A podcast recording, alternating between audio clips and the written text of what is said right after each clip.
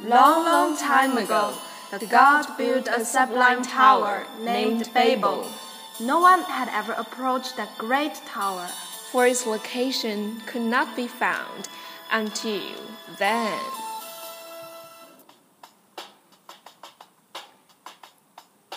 Hey Rebecca, you're such a big bag. Where are you going? Such a hurry. I've heard that they found a godly tower, Babel. I'm going to see it.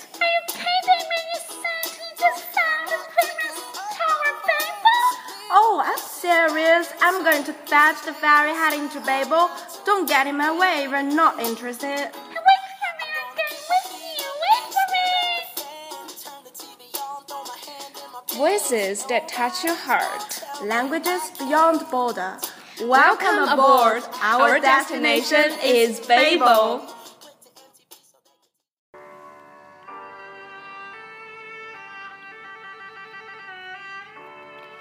Good evening, everyone. Today I'm going to talk to you about superstitions in Western countries. You're mistaken if you think that Westerners do not believe in superstitions.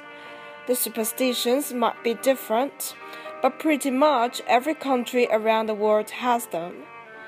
Our bloggers have compiled a list of some of the common superstitions followed in the West to help you get a be better insight into their cultures and customs. Feel free to leave your comments if you know of more superstitions with their origins. 1. Friday the 13th is a bad day.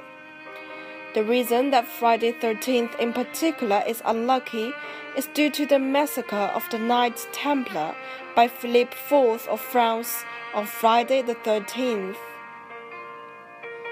2. Bird pooing on you is good luck. One theory of this is the sort of karma logic that assumes if something bad happens to you, then something good must happen to balance out the karma. 3.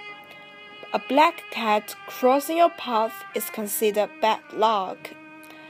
In the old superstitious days, witches could transform themselves into black cats. If one crossed your path, it meant a witch was watching you. 4.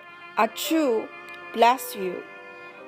This comes from a plague that was spreading in 590 AD.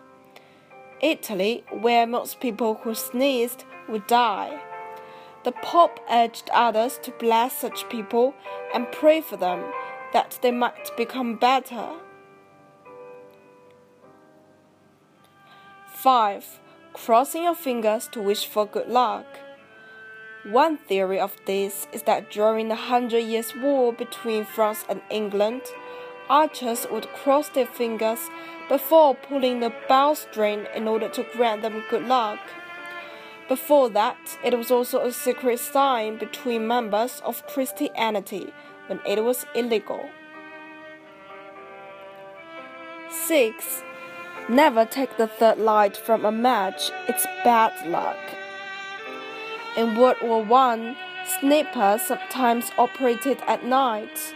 The technique involved waiting for someone who struck a match to light a cigarette. On spotting the light, they train a scope on them. On the second light, the sniper, the sniper would focus his shot, zooming in ready for the cue. On the third light, he would fire, killing the person who lit the match. 7. Walking underneath a ladder is widely held to be bad luck. Walking under a ladder came about in England a few centuries ago when people drank more elite lunch than ate food. Drunken sign painters were likely to dump a bucket of paint if it walked by or under the ladder, and handymen would drop tools.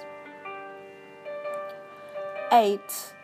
Broken mirror will result in 7 years bad luck. Breaking a mirror is bad luck because at one time mirrors were very expensive. If a palace maid broke a river, she was sentenced to seven years in prison. 9. Carrots help you see in the dark. This was of part of World War II propaganda. The British had invented radar and we began bombing the Germans at night. The Germans, confused as to how we bombed them at night, started researching how we were doing it.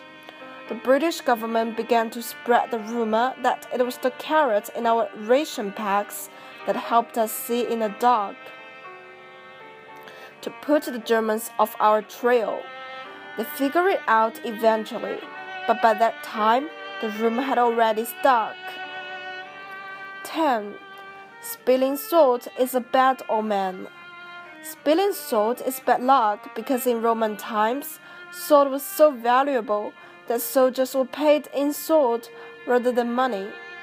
Spilling it was equal to burning money.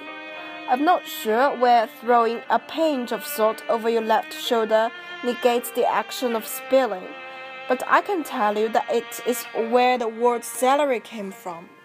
And that's all for today. Thank you.